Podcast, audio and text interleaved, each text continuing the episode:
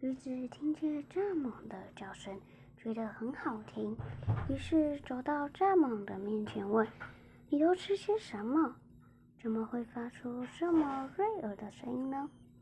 蚱蜢回答：“我每天都喝雾水。”第二天开始，驴子不吃自己的食物，每天只喝一点露水。